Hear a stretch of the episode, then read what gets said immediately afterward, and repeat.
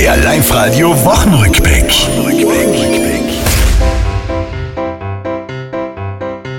Seit Sonntag Sommerzeit das Wetter sich nicht daran hält. Bei Petrus hat scheint jemand nochmal Winter nachbestellt. Wie kommt Frühlingsstimmung auf im kalten Tirol? Diese Dame hat einen Tipp. wenn ich zur Gärtnerei umgehe und mir ein paar schöne Primelen hole. Laut Gesetz geht's Agrowölfen leichter an den Kragen und Aktivisten weiter klebend übers Klima klagen. Tirols Kinder freuen sich, Schluss ist jetzt mit stressig.